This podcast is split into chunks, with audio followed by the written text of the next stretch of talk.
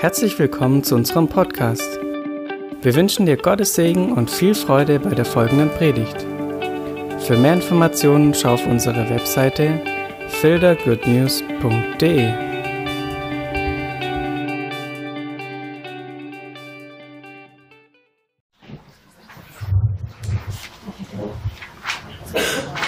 Ja, also, super. Ja, nur wenn ich die Finger.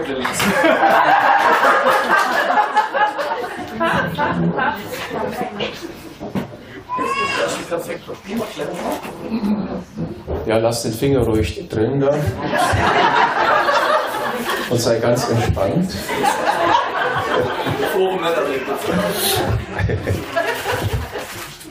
Ja. Äh, aber ihr, ihr seht schon, was wir hieraus lernen. Äh, begnügt euch mit dem, was vorhanden ist. Und vor allem, wir lernen noch ein zweites, kommt mit dem zurecht, was vorhanden ist. Man sagt einander. Und ertragt einander und reicht die Taschentücher. Das passt jetzt. Okay. Ja, ist besser jetzt. Also man sieht's. Ja. Ähm, ähm, jetzt diejenigen, die das letzte Mal da waren.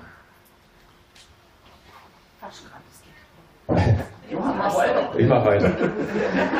Äh, an äh, die Wand ist ein Predigtext äh, geworfen und ähm, die, die das letzte Mal da waren, haben festgestellt, Moment einmal, den kennen wir doch irgendwoher.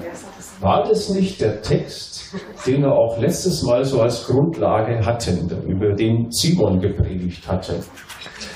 Und wenn du das denkst, dann sage ich dir, ja, du hast recht.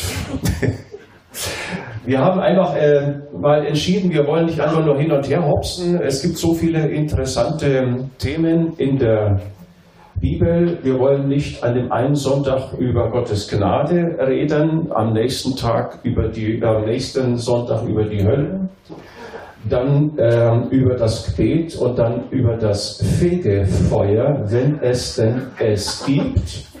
Nein, das wollen wir nicht, sondern wir bleiben einfach mal über längere Zeit an einem Thema dran. Und in dem Fall ist sogar der gleiche Text.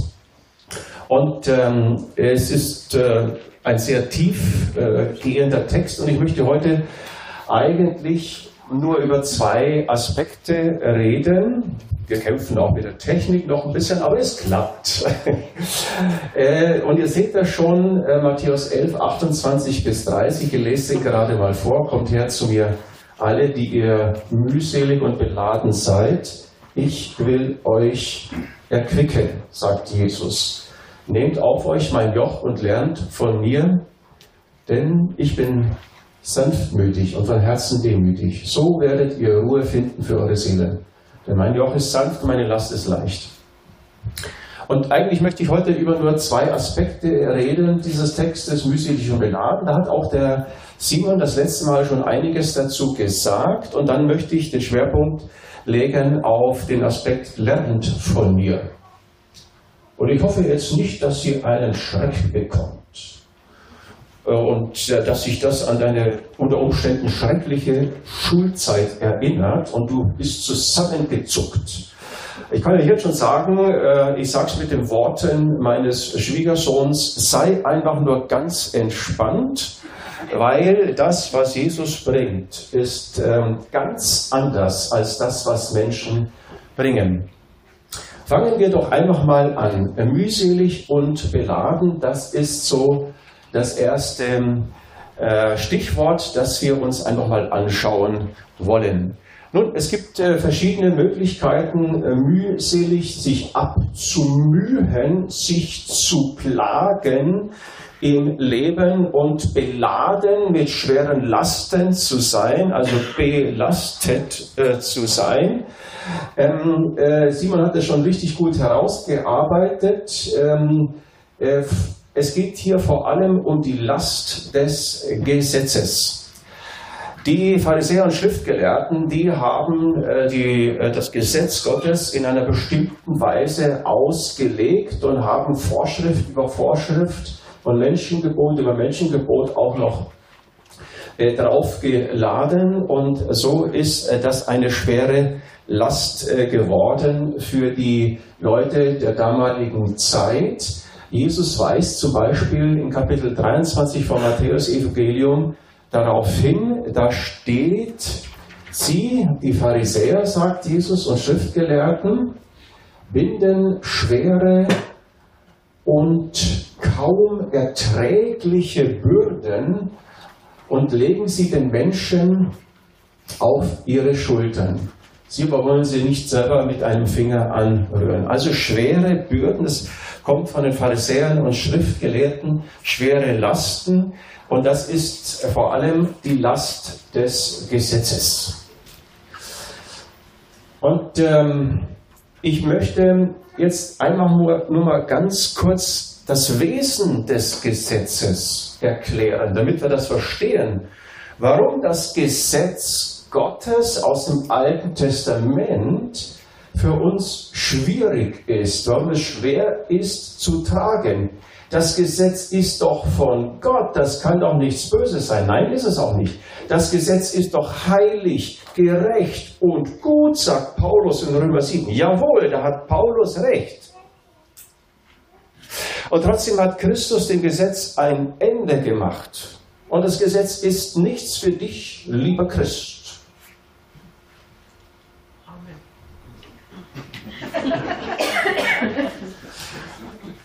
Schauen wir uns das Wesen des Gesetzes an. Das Gesetz sagt, du sollst und du musst. Und du darfst auch nicht, auch negativ natürlich. Das Gesetz stellt Forderungen an dich, dass du etwas tun sollst. Und wenn du mit Forderungen lebst, dann wird es irgendwann schwierig in deinem Leben. Es gibt Ehen, die funktionieren so, aber ich sage dir nicht lang. Wenn eine Ehe aus Forderungen besteht, wenn die Ehefrau dem fordert von Mann und fordert von Mann umgekehrt auch, dann ist die Beziehung bald zu Ende. Es ist schwer, sowas zu tragen. Also das Gesetz ist im Wesentlichen eine Forderung an dich. Es fordert ähm, von dir äh, Gesetze, also Gebote zu halten. Und wenn das tust, dann kommt der Segen Gottes auf dich. Und weil erst dann der Segen Gottes auf dich kommt, deswegen gibst du dir Mühe. Du willst ihn haben. Und die Last wird größer. Ich habe für euch ein Bild gemalt. Das ist, das ist mein Freund. Wisst ihr, wie er heißt? Er heißt Don Quixote de la Mancha. Der Ritter von der traurigen Gestalt. Manchmal nenne ich ihn auch der Christ von der traurigen Gestalt. Ja, weil auch wir Christen können das Gesetz vor Augen haben, dass du sollst und du musst und gib dir noch mehr Mühe und diene dem Herrn Jesus mit ganzer Kraft und mit ganzem Eifer. Und ihr seht schon, Don Quixote, unser Freund, schwitzt wie verrückt. Das Blaue, das sind Schweißtropfen die er versucht abzuschütteln. Die Last des Gesetzes ist schwer. Das Gesetz fordert von dir, du bist immer ein Gebender. Und irgendwann bist du leer. Am Ende.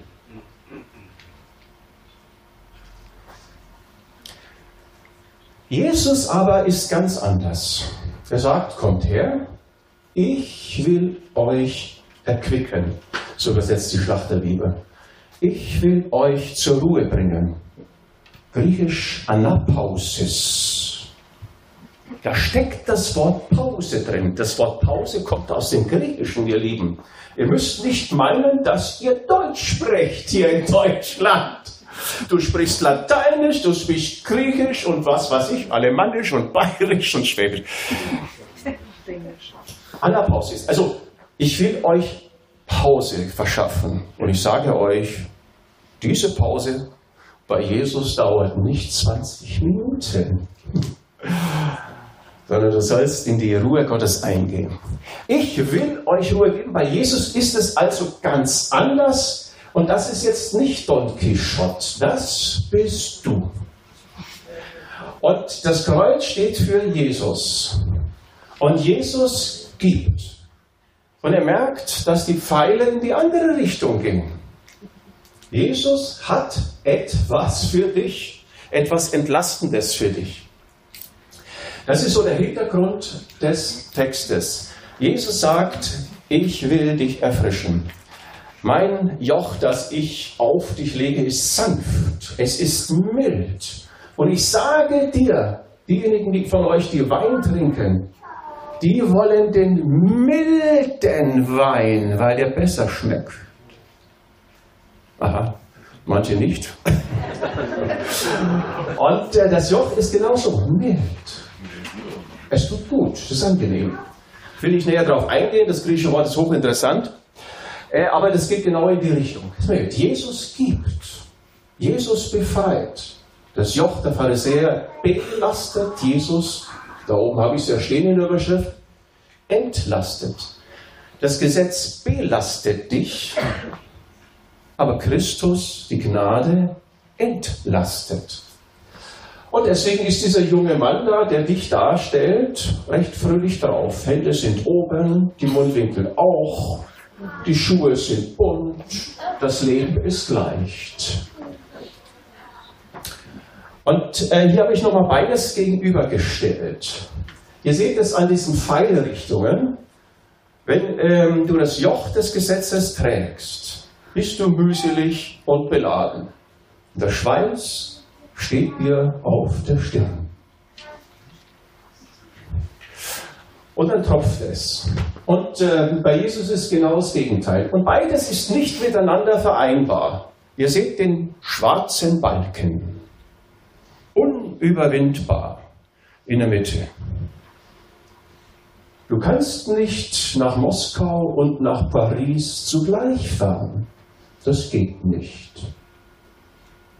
Naja, mit den modernen Navigationsgeräten vielleicht. also ihr seht ein, ein, ein, Gegensatz und der Gegensatz ist das Gesetz auf der einen Seite und Jesus auf der anderen Seite. Das Gesetz fordert, die Gnade fördert. Das Gesetz zehrt, die Gnade nährt. Und genauso ist Jesus. Jesus ist die Gnade in Person. Er verschafft uns die Ruhe von den eigenen Werken.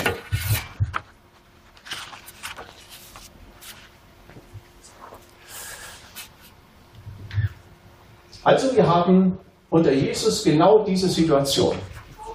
Das Kreuz ist vor uns, Jesus ist vor uns, Jesus ist mit uns. Wir haben seine Nähe gesucht, zu ihm, sind zu ihm hingegangen und er ist derjenige, der etwas an uns tut und nicht wir leisten wieder. Wir leisten nicht, um von Jesus etwas zu bekommen. Wir beten nicht zwei Stunden am Tag, damit er uns wohlgesonnen ist. Wir beten auch nicht zwei Stunden am Tag, damit wir ein besserer Mensch werden. Und ich sage dir, jawohl, du und ich, wir müssen wirklich ein besserer Mensch werden. Da könntest du recht haben.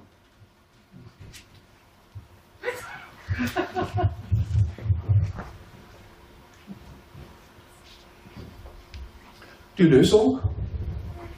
Komm zu Jesus. Er gibt. Ich will. Ich werde. Ich, nicht du. Ich werde dich erquicken. Ich werde dich befreien. Ich werde dich entlassen. Also das ist die Situation, die wir jetzt angeworfen haben. Und die Frage ist, wie geschieht das konkret? Was ist das Mittel? Was, wie passiert das, dass wir befreit werden, dass Lasten von uns weichen, die Last des Gesetzes vor allem, aber damit verbunden natürlich auch die Last der Sünde? Wie, bis, wie geschieht das konkret? Schaut da mal genau hin auf das Bild. Lernt von mir, sagt Jesus. Lernt von mir. Jesus hat eine Lehre. Jesus ist derjenige, der uns Dinge vermittelt, die befreiend wirken. Und darüber würde ich jetzt gerne ähm, in der zweiten Hälfte dieser Botschaft sprechen. Lernt von mir. Also wie geschieht es konkret, dass wir Entlastung, Erfrischung, Ruhe in unserem Leben, Ruhe von der Mühe, Ruhe von den eigenen anstrengenden Werken finden. Wie geschieht das konkret? Und Jesus lehrt, lernt von mir. Und er merkt schon den Unterschied zur Schule. Bei Jesus ist es ganz anders. Er ist ja der Gebende, der Befreiende, der Fördernde. Und das Lernen bei Jesus ist also tatsächlich ganz anders. Und meine Frage ist, ach, ich könnte euch fragen, ihr habt ja die Bibel aufgeschlagen, auch wenn ich jetzt so schön die Texte hier ähm, an die Wand pinne, vor euch was lehrt Jesus? Was lernen wir von Jesus?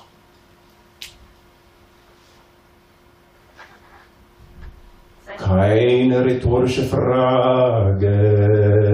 Sein Joch auf uns. Bitte? Sein Joch auf uns. Ja, aber was ist das genau, das Joch? Sanftmut, Demut, garantiert nicht verkehrt. Aber was ist der Inhalt seiner Lehre? Sanftmut Demut, das ist sein Charakter. Also kann natürlich seine Lehre auch nicht ganz anders sein. Hm? Gerechtigkeit durch Gnade. Gerechtigkeit durch Gnade. Also nicht durchs Leisten, sondern. Also eine dogmatische Prüfung hättest du jetzt bestanden. Das kann man nicht. Jawohl, aber du hast völlig recht. Ja, du hast zwar diesen Schlagwörter genannt. Ja, äh, um solche Fragen zu beantworten, ähm, ist es immer gut, einfach in die Bibel reinzuschauen. Nicht so sehr auf deinen Kopf zu vertrauen und auf die vielen Predigten, die du gehört hast. Man schlägt einfach die Stelle auf. Matthäus 11, Vers 28. Und dann stellt man fest, dass es einen Zusammenhang gibt auf den auch der Simon schon hingewiesen hat. Jetzt bist du wieder da. So, der Zusammenhang ist nämlich der Vers 25 äh, bis 27. Okay? Also die Verse unmittelbar davor. Und ich lese jetzt das nicht alles vor, ich lese nur den Vers 27. Ein Zwiegespräch das Jesus mit seinem Vater hat. Alles ist mir von meinem Vater übergeben worden, sagt Jesus zu ihm. Niemand erkennt den Sohn als nur der Vater. Und niemand erkennt den Vater als nur der Sohn. Und der, welchen der Sohn es offenbaren will. Das bedeutet, Jesus offenbart den Vater. Wenn Jesus lehrt, lehrt er über Gott, sein Vater. Nochmal die Stelle hier. Was lehrt Jesus? Matthäus 11, 27. Niemand erkennt den Vater als nur der Sohn, der welchem der Sohn es offenbaren will. Jesus ist gekommen, um Gott im Himmel zu offenbaren, den Vater zu offenbaren. Weil die Leute wussten nichts von ihm. Wie? Und die hatten doch das Gesetz. Und die hatten doch die Geschichte und die Tradition und die Rettung aus äh, Ägypten und so weiter. Jesus kam, um den Vater zu offenbaren.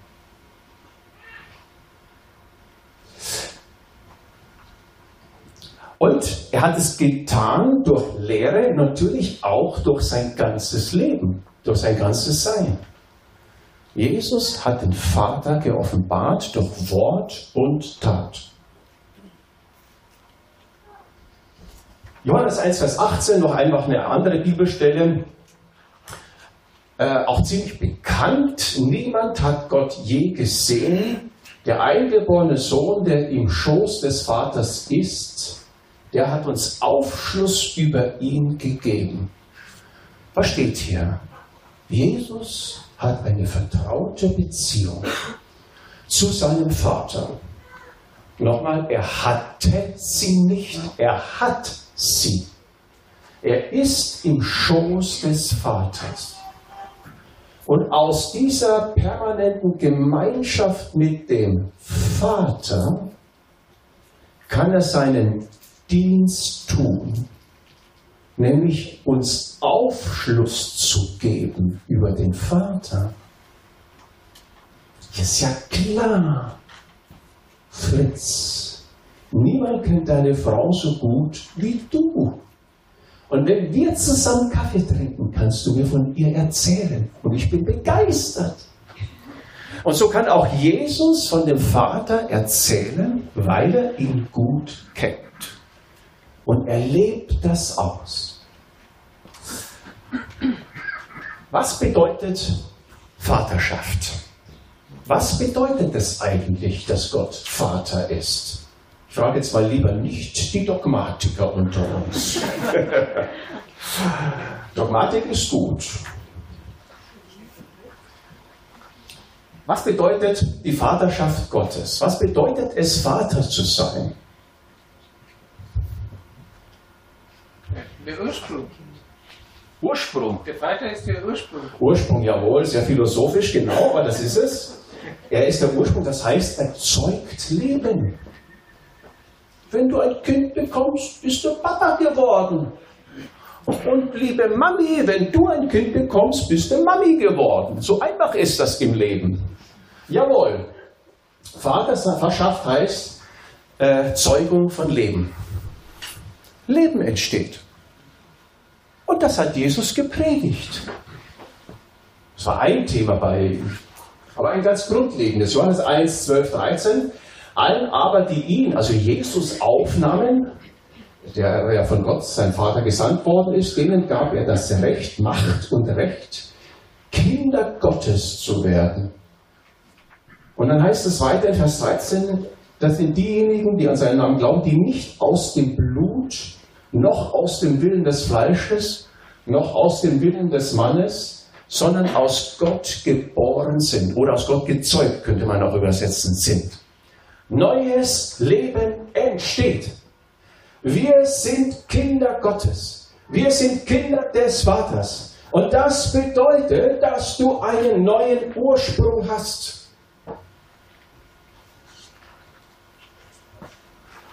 Einen anderen Ursprung hast als deinen biologischen. Und ich sage dir, dein biologischer Ursprung ist manchmal ziemlich kritisch und schwierig und eine Last auf deinem Leben. Aber der göttliche Ursprung befreit, entlastet, macht froh, macht glücklich. Wer das verinnerlicht, dass er einen neuen Ursprung hat, einen Gott im Himmel, der sein Vater ist, findet Ruhe für die Seele. Du bist nicht abgelehnt, du bist angenommen. Du bist Vater und Mutter heißt es in den Psalmen, verlassen mich, der Herr aber nimmt mich an. Du hast ein Zuhause, du hast eine Familie, du hast einen Vater. Versteht ihr? Das führt zu einer zu guten inneren Stimmungen, würde ich jetzt mal sagen, zu ganz anderen Gefühlen als Bitterkeit und Ablehnung. ein Text noch, Jakobus 1, 17, 18. Jede gute Gabe, jedes vollkommene Geschenk. Ah, das ist toll. Jawohl. In der biologischen Abstammung ist es manchmal ganz anders. Kommt von oben herab, von dem Vater der Lichter, ich kürze, nach seinem Willen hat er uns bezeugt durch das Wort der Wahrheit, damit wir gleichsam Erstlinge seiner Geschöpfe seien. Du bist gezeugt von dem Vater der Lichter.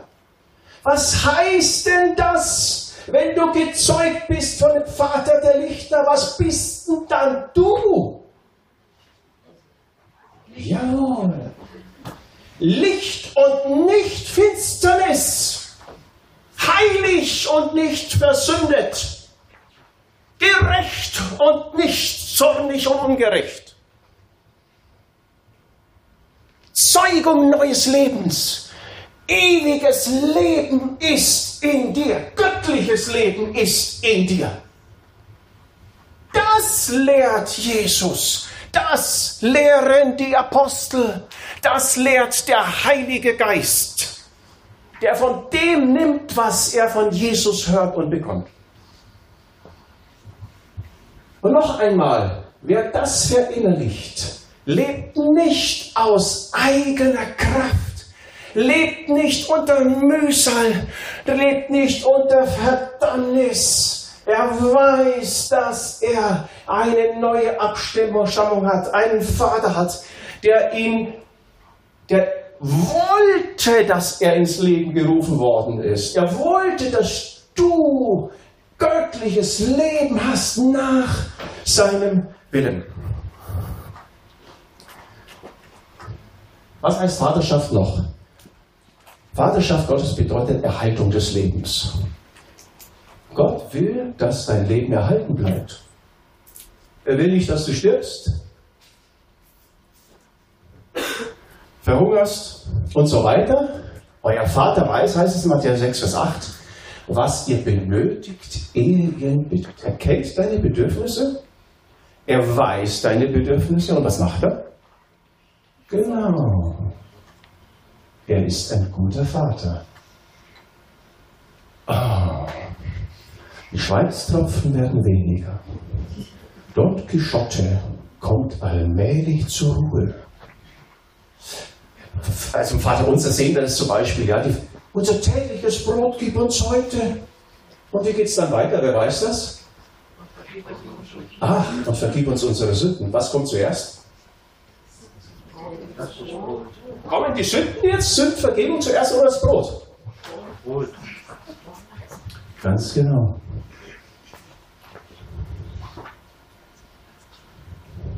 Gott liebt deinen Bauch, glaub mir.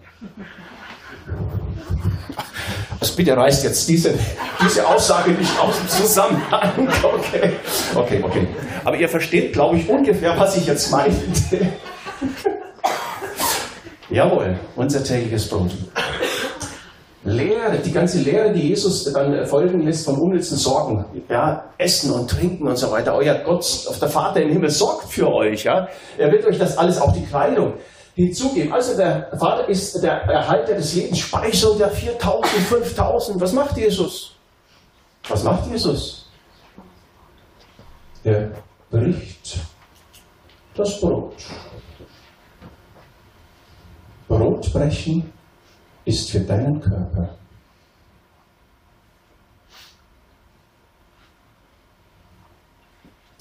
Brotbrechen ist für deinen Körper. Und wenn du beim Abendmahl das Brot brichst, ist es für deinen Körper. Durch seine Wunden sind wir heil geworden. Die ganzen Krankenheilungen, wer das alles verinnerlicht, dass Gott dein Vater, sein Vater ist und das Leben erhält, sogar an deinem Bauch Interesse hat, an deinem Körper, der kämpft nicht um sein Leben. Mit Schweißtropfen, wie Don Quixote gegen die Windmühlen. Der Leib ist für den Herrn, sagt Paulus in 1. Korinther 6, Vers 13. Der Körper, dein Körper ist für Gott. Also pass auf, was du tust mit deinem Körper. Aber der Herr ist für den Körper, sagt er. Der Herr ist für deinen Körper. 1. Korinther 6, Vers 13, wenn ich mich recht entsinne. Aber ich glaube, ich tue es. Was heißt es noch? Vaterschaft, er ist der Erlöser des Lebens. Gott befreit dich. Er erlöst dich. Was hat er getan? Er hat Jesus geschickt, um dich zu erlösen. Ja, Jesus ist das Lösegeld, gibt sein Leben als Lösegeld für, für uns, um uns herauszukaufen aus Sklaverei, von Sünde, Sklaverei, äh, auch aus dem Gesetz heraus zu erlösen, aus äh, allem, was daraus folgt, aus äh, Mangel, aus Krankheit und dem Fluch des Gesetzes. Jesus hatte ein Ziel, als er hier auf die Erde kam. Er wusste, wohin er geht, ans Kreuz. Das war sein Ziel. Hier hat, ist alles zusammengekommen. Die ganze Freiheit ist auf einem Hügel, der einen sehr unangenehmen Namen hat, Schädelstätte. Hier ist die Freiheit für uns, Golgatha. Und äh, befreit, das bedeutet, er befreit uns von Sündenschuld, aber auch von der Macht der Sünde. Und hier gibt es Christen, die denken, ah, ich habe ja noch Probleme, meine Sünden sind vergeben, aber ich habe noch Probleme mit meinem Verhalten. Manches ist nicht in Ordnung. Ich bin ein zorniger Mensch.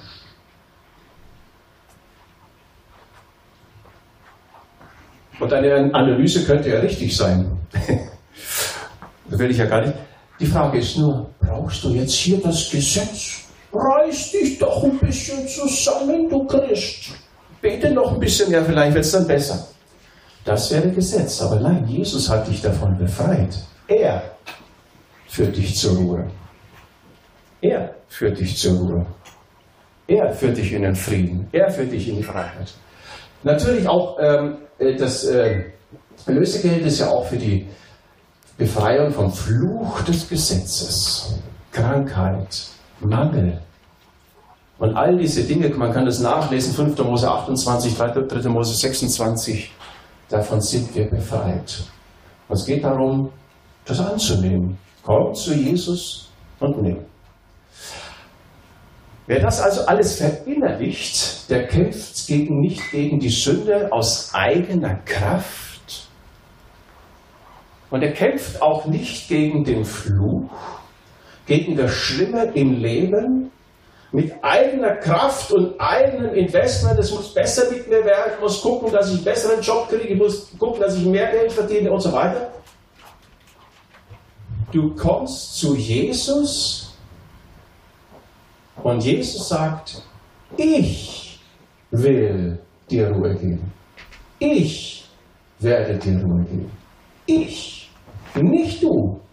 Ich, sagt Jesus.